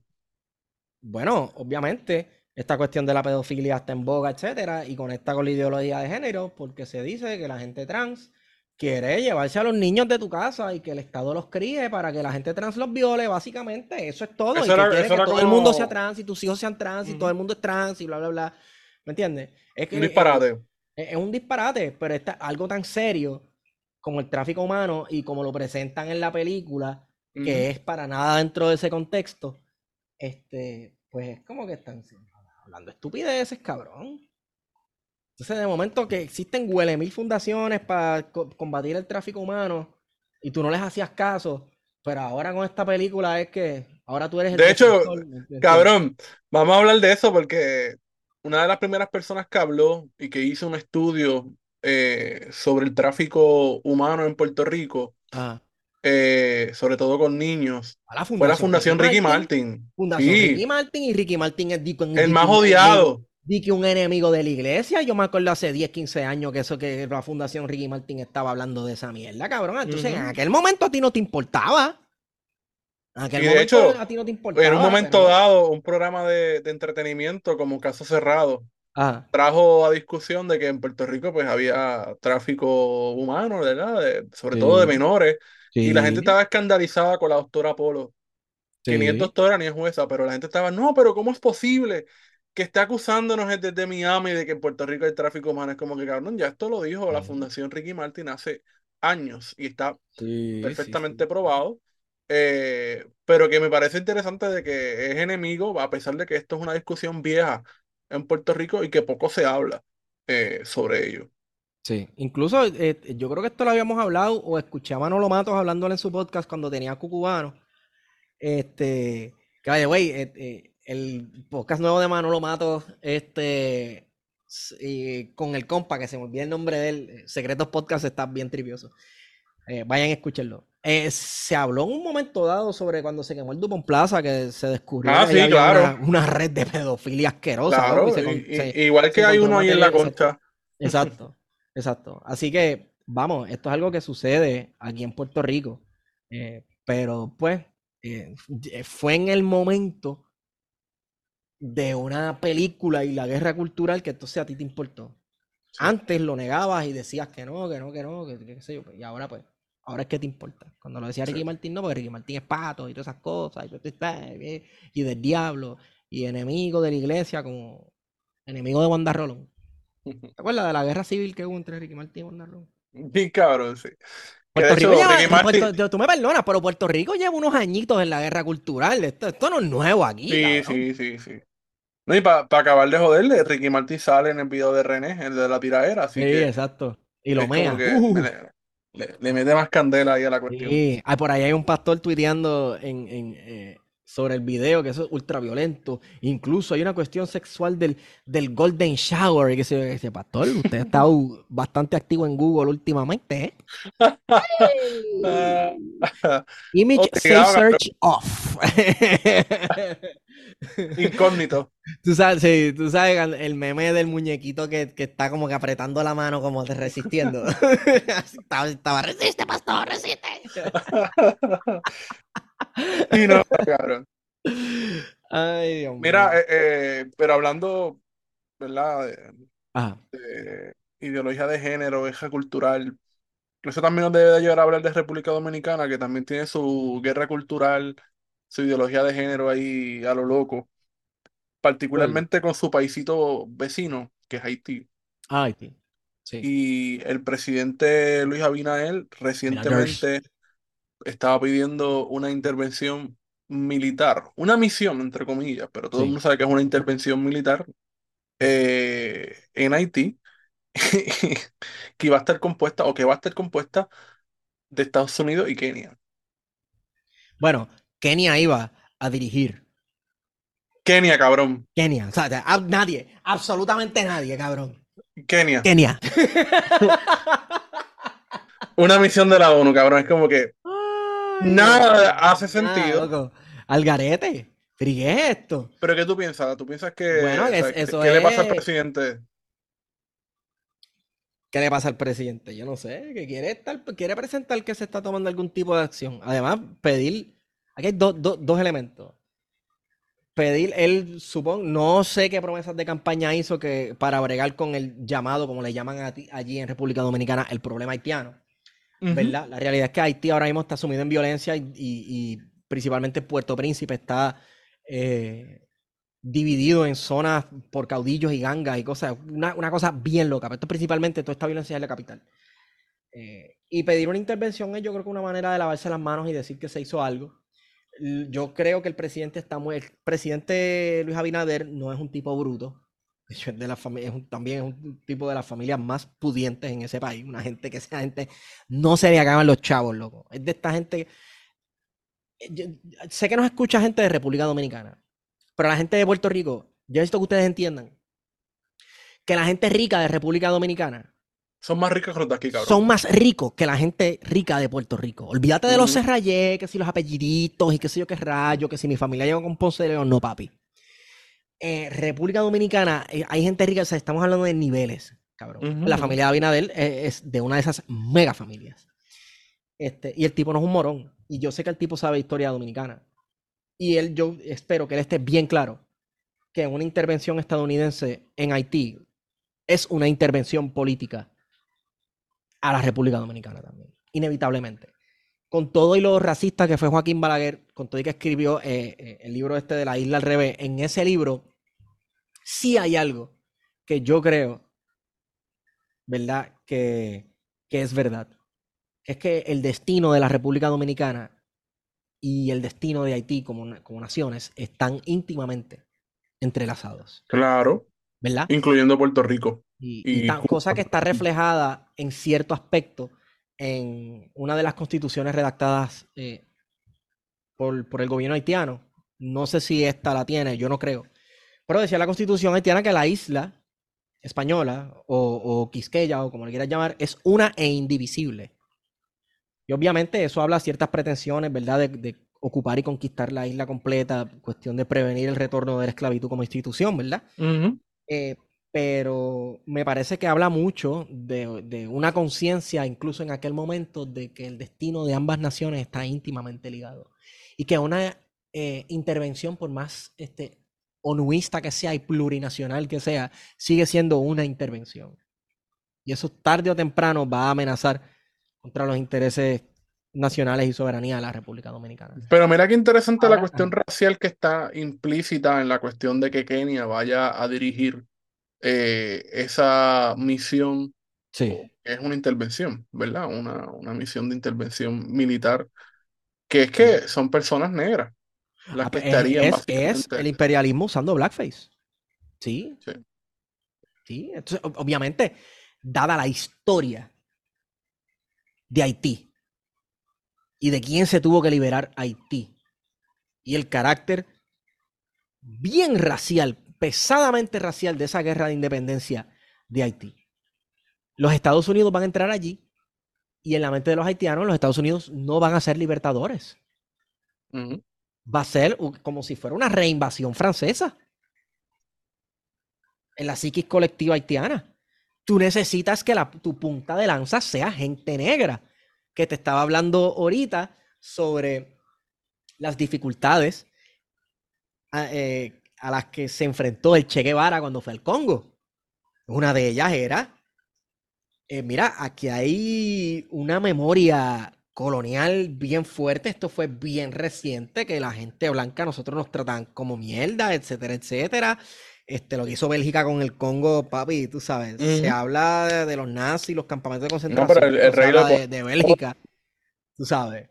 Y, y obviamente, pues pues el Che sabía esto, pero tampoco era un morón, así que él tuvo que llevarse un par de cubanos negros allí para, básicamente servir como un buffer entre esta gente. De hecho, es bien interesante y bien, bien, bien trágico la, pasada, para mí, trágica, la pasada del Che eh, por el Congo, porque yo solamente me imagino su frustración como un eh, marxista de línea dura, ¿verdad? Con este cientifismo y ver que los congoleses, los caudillos, que incluso los caudillos y, la, y, los soldados que eran socialistas, etcétera, con, hasta con formación política, etcétera, se tomaban pociones preparadas por un, eh, no sé si un curandero, ¿cómo llamarle? Un chamán. O... Sí, exacto, porque supuestamente esas Cuando él era médico.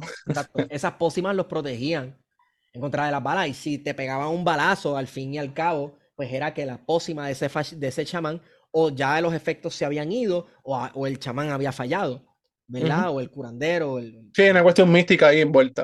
sí, entonces. Eh, que para una persona como ver... imagino que era. Sí, yo me la imagino vuelto loco. Ahí, había una, una barrera, la barrera cultural era ni la muralla china, loco. Sí, sí. Me la imagino a él, ¡Che, esta mierda! ¿Qué es esto? No, y que el Che viene de un área Córdoba eh, que es básicamente el centro de Argentina, que es un lugar donde eh, se acentuaron muchos italianos, cabrón, sobre todo, alemanes, este, o sea, una población europea grandísima y que básicamente tenían eh, alejado, ¿verdad?, a las poblaciones originarias. Eh, que yo me imagino que todo ese choque de. Oye, que no hay, que no hay, viaje, en moto, no hay viaje en motocicleta que te quite esos prejuicios. No, papá, no, no hay break, no hay break. Es difícil, es, es, difícil. La vida es lucha toda y la vida es lucha toda de uno tratando de liberarse de los prejuicios. Sí, sí, no, no, posible. eh, pero, mano, ¿qué, qué, qué, loco está todo eso en la República Dominicana, de verdad. este, porque incluso estaba viendo que estaban pidiendo ahora hasta de nacimiento para prohibirle la educación a niños de descendencia haitiana. Sí. Eh, o sea que la cuestión racial está cada vez eh, saliendo. Y es como que, cabrones, los dominicanos no son blancos. No, no son blancos. Tampoco son indios, como ellos dicen. exacto, exacto. Tienen algo en común con Haití. Sí. En términos raciales y un pasado también que está ahí, aunque se quiera negar y se quiera construir. Incluso, mira, Déjame buscar una estadística porque estaba viendo que, tiraron como una cifra alarmante. En este año nuevo escolar, 140 y pico de mil niños dentro del sistema escolar. Quedaron fuera. No, no, no. Eh, son descendientes de haitianos.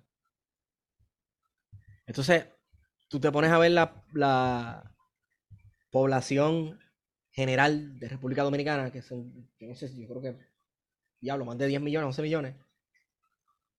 Y 140 y pico de mil niños es nada, cabrón. Como muestra poblacional. Es nada. Pero claro, este, el, nuevamente, la, la, el, dominicano, el gobierno dominicano es idiosincrasia, eh, para ellos la antítesis de la República Dominicana es Haití. ¿verdad? Es el elemento haitiano y siempre va a representar para ellos, a menos que ocurra un gran cambio de conciencia social, etcétera, siempre va a representar para ellos una amenaza existencial. Eh, que para una clase pudiente, dominante, dueña de esclavos, en un momento histórico, sí lo fue. Sí, no, no. Asunto complicado, pero ven acá. Entonces, Ahora surge la pregunta, ¿cómo se resuelve ese problema de Haití? Ya, ya hay algunos que plantean la solución. Y es una nueva vía política, una nueva corriente política, proceder político llamado el buquelismo. Sí, sí, sí, sí, sí, sí. hay wow, cabrón, que, que, Bukele va en sintonía con esta mierda de la agenda eh, de la guerra cultural, porque precisamente los seguidores de Bukele son los que dicen que el mundo se encuentra amenazado por la agenda gay 2030. La agenda LGTB 1080p. Eh, y Bukele en cualquier de esos, cualquier liga es un dictador. Sí. Básicamente se ha quedado con el, país, ¿verdad? Ha eliminado básicamente a su oposición. ha convertido El Salvador, exacto, ha convertido El Salvador en una gran prisión. Eh, y mucha gente, incluso gente liberal, tú ves que, que, están de acuerdo con esa política eh, de totalitaria, básicamente, ¿no? De, de control de, vigila de hipervigilancia, eh, de no solamente enfrentarse, porque aquí no solamente es con los maras salvatruchas, sino que incluso hay gente inocente que está en la cárcel, muchísima gente que, inocente que está en la cárcel y que se le ha prohibido de su debido proceso, ¿verdad? De una habeas corpus, eh, como mínimo, ¿verdad? Para saber si realmente eh, tienen vínculos, por ejemplo, con, con gangas que están usualmente atadas, ¿verdad? Al narcotráfico. Simplemente se han metido a meter preso a todo el mundo, cabrón. Y las cárceles han crecido de una forma exorbitante, de hecho, un hacinamiento brutal en las cárceles del Salvador. Mi, preocupación eh, es, ¿verdad?, que están copiando un modelo carcelario de los Estados Unidos, que es un modelo corporativo.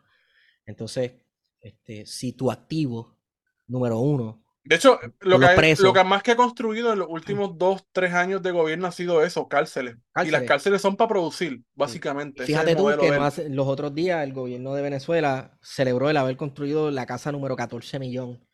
Una cosa así de vivienda pública, que para mí es eh, algo, este...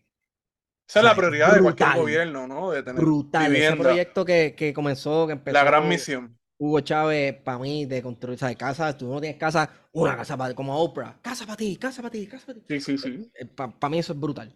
Entonces, que, que, lo más grande y más brutal y más tecnológico que tú hayas construido en tu país sean cárceles. Cárceles, sí, sí. Pues eso dice mucho sobre quién tú eres y cómo tú ves cuál es la, la resolución de los Y recordemos la, la, misión de este cabrón de hace un año más o menos de experimentar con los bitcoins, que fue un experimento fallido porque no se habla de eso.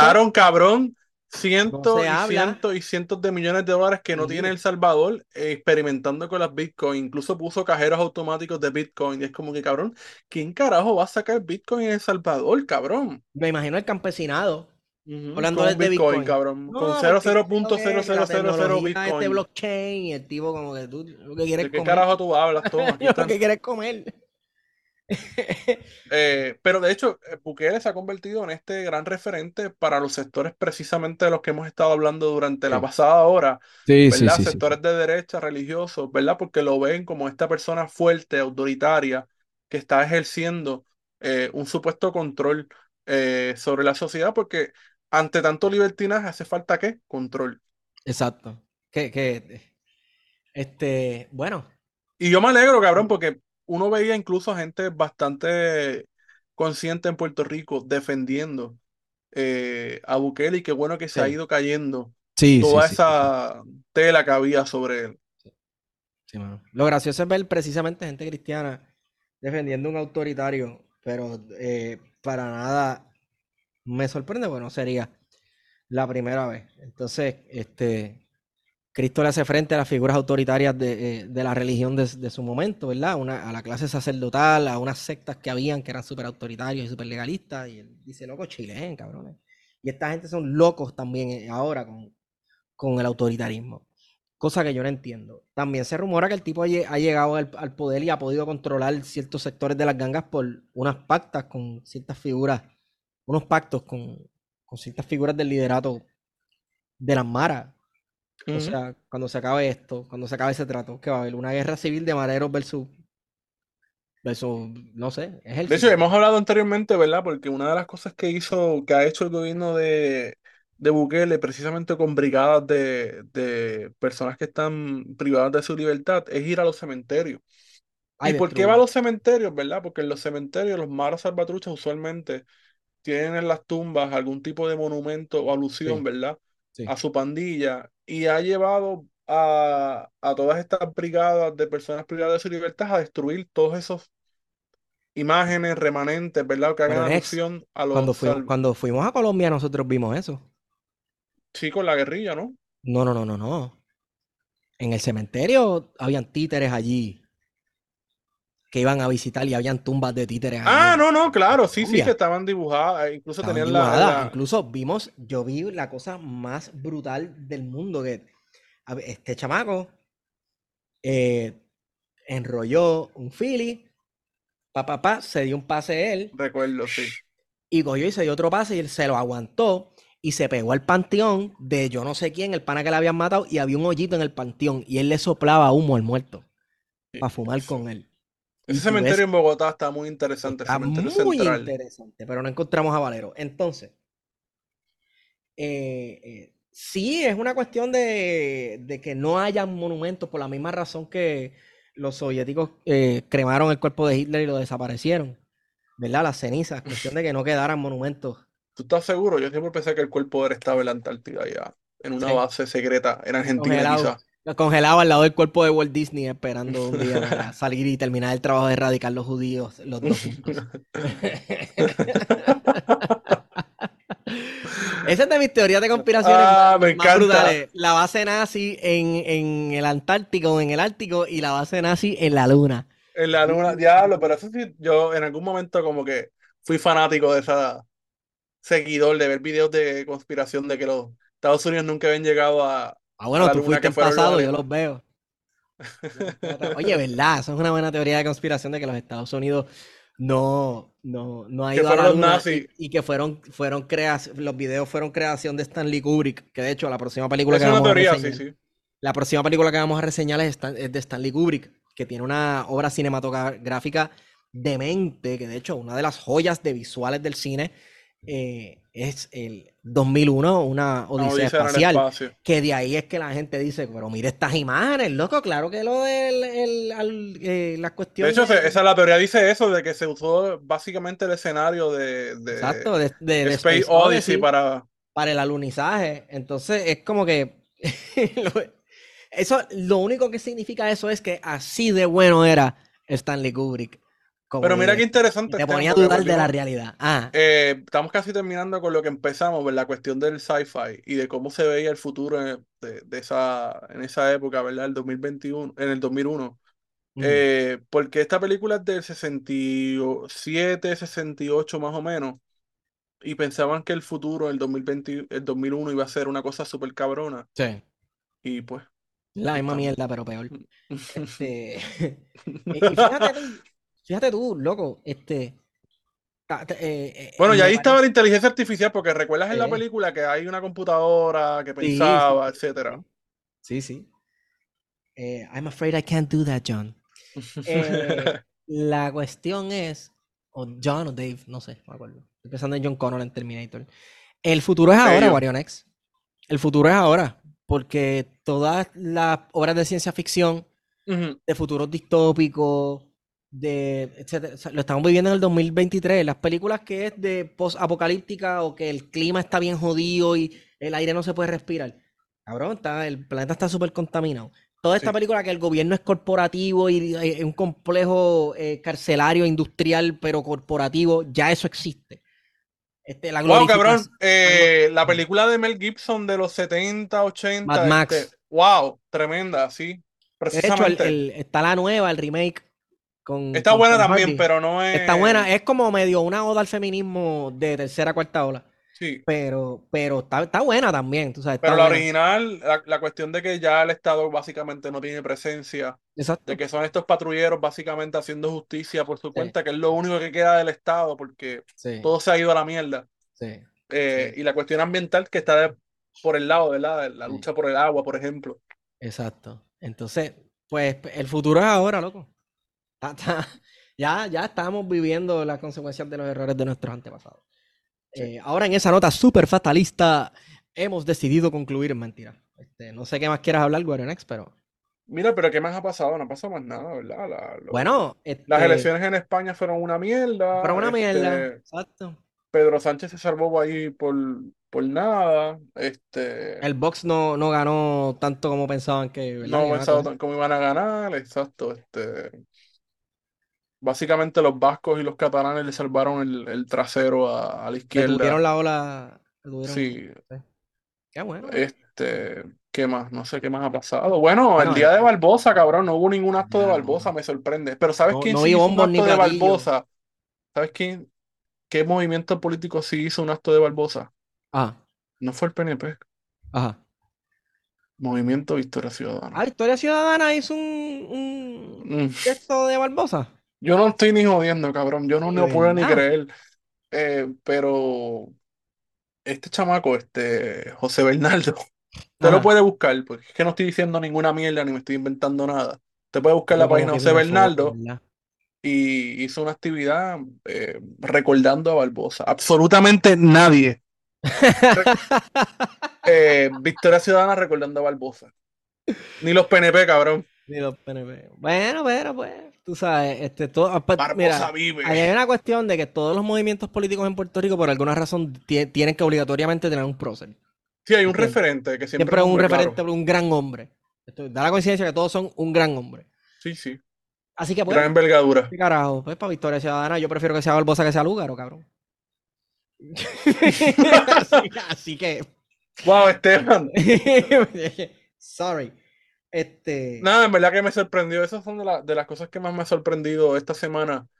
eh, De entrar al, al Twitter y decir, pero, ¿qué es esto, bueno, pero yo cabrón? supongo que tú seguiste el, el juicio de Verdejo desde allá, ¿verdad? Vi algo, vi Las algo, vi algo, y esas cosas. Eso fue un mierdero. este, sí, sí, no, no. De hecho, bueno, no voy a decir esa información porque es privilegiada, pero eh, la Guapa hizo como una, como un resumen Ajá. animado, que es una cosa espeluznante, cabrón. Animado. Eh, no animado, como una gráfica y como Ay, Dios. visual, algo así, no sé, de, de el carro, el, el, el muñeco tirándose al, al- a la laguna sobre el puente. Teodoro Moscoso, y es como Como que cabrón. en computadora que hacen los chinos también, la- los Sí, era una cosa bien horrenda, chinos, una producción cero. cosas bien, bien locas.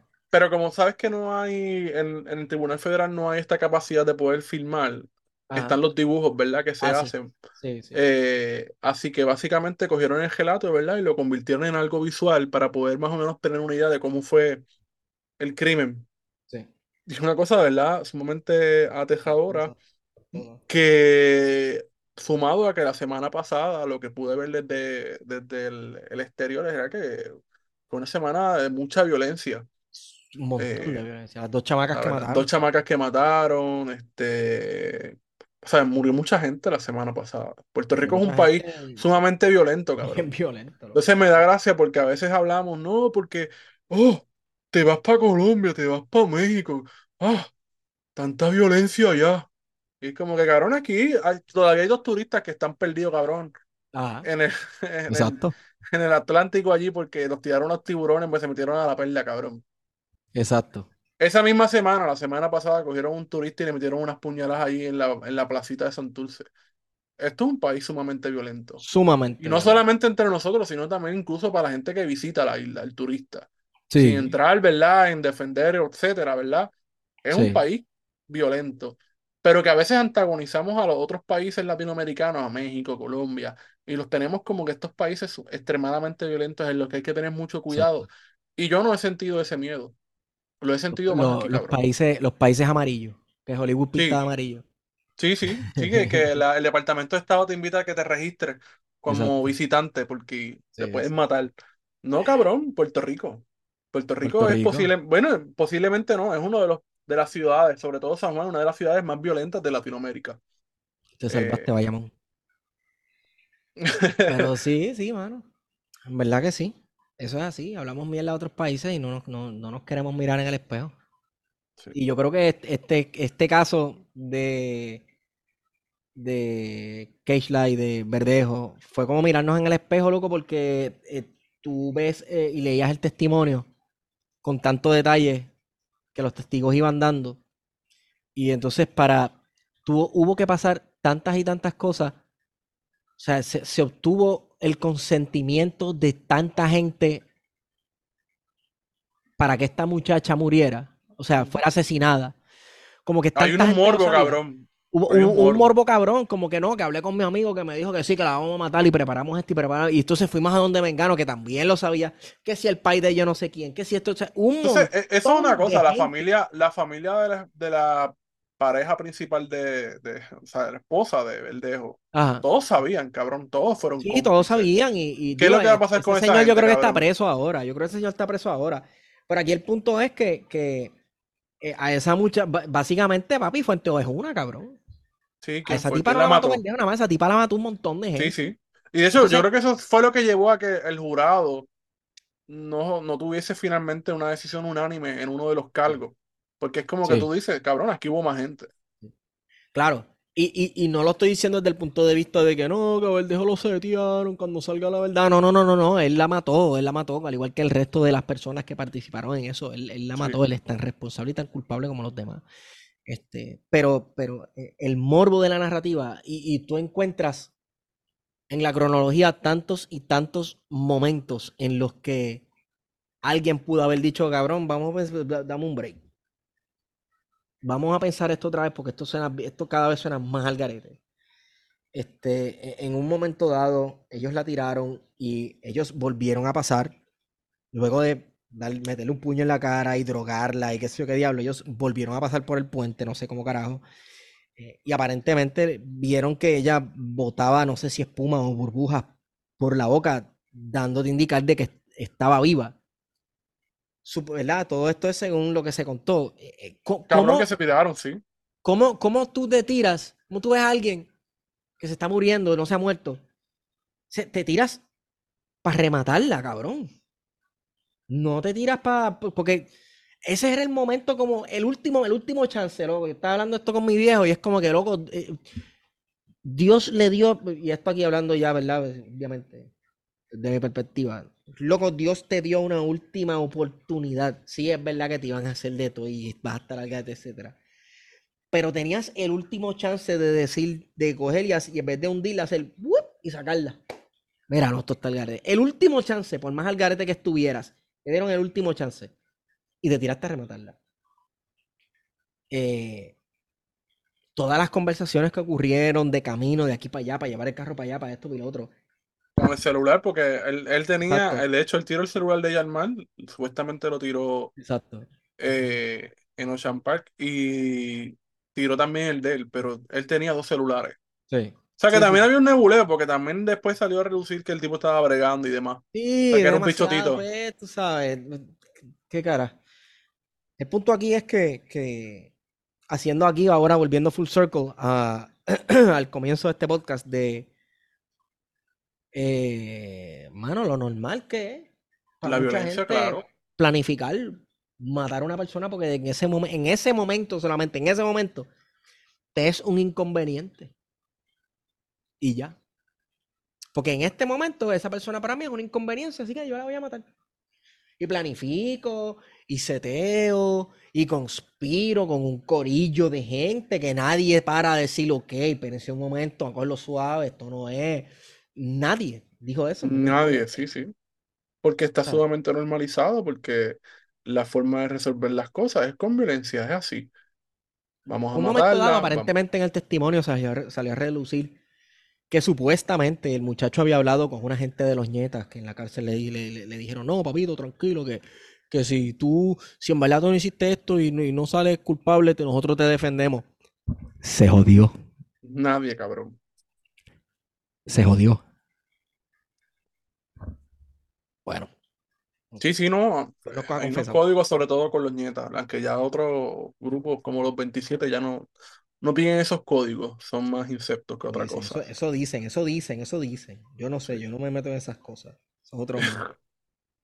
Pero algún día, en el futuro, cuando pase el tiempo, debemos hablar sobre, sobre esa cercanía, eh, sobre esa cercanía laboral que has tenido con, con, con Pero otros- tenemos pendiente hacer algo. con otros Vamos Puerto ver si nos da. ¿verdad? Sí, con, con ese, con uno de esos muchos Puerto Ricos, ¿verdad? Que es el- mundo detrás de la reja.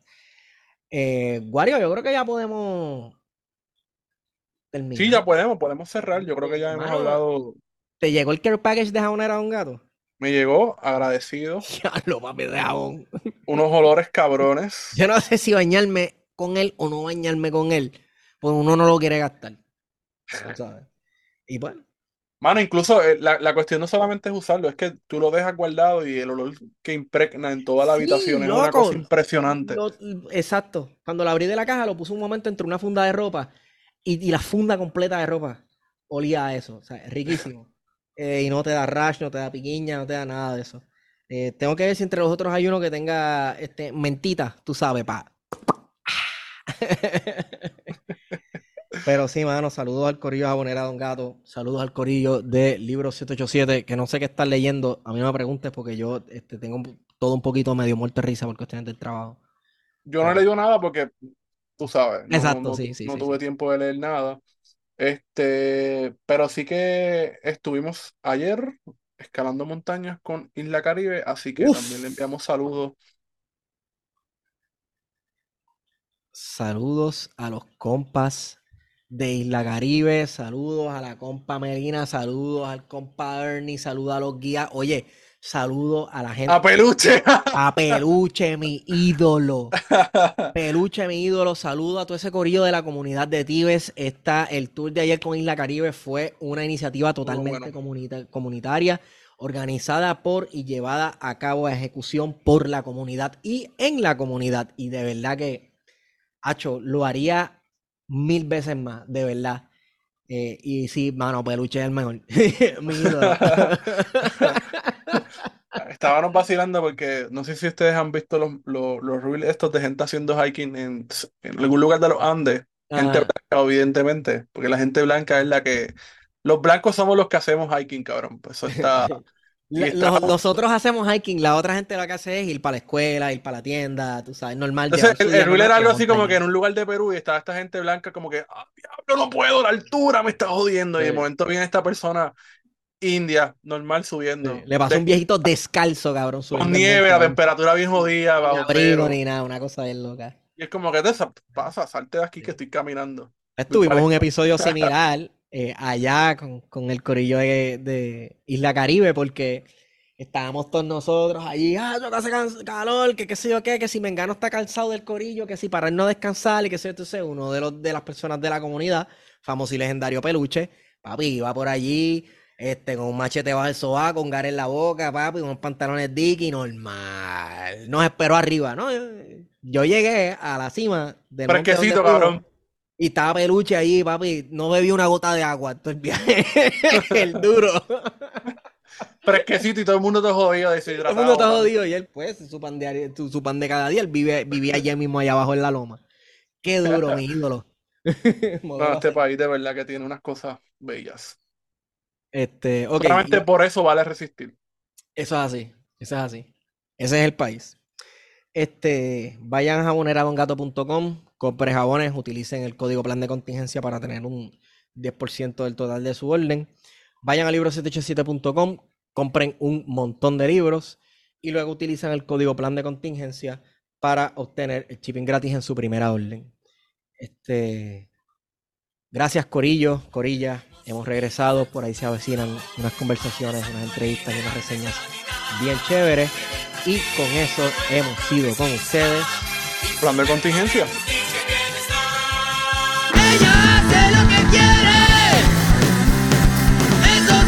de ladeira.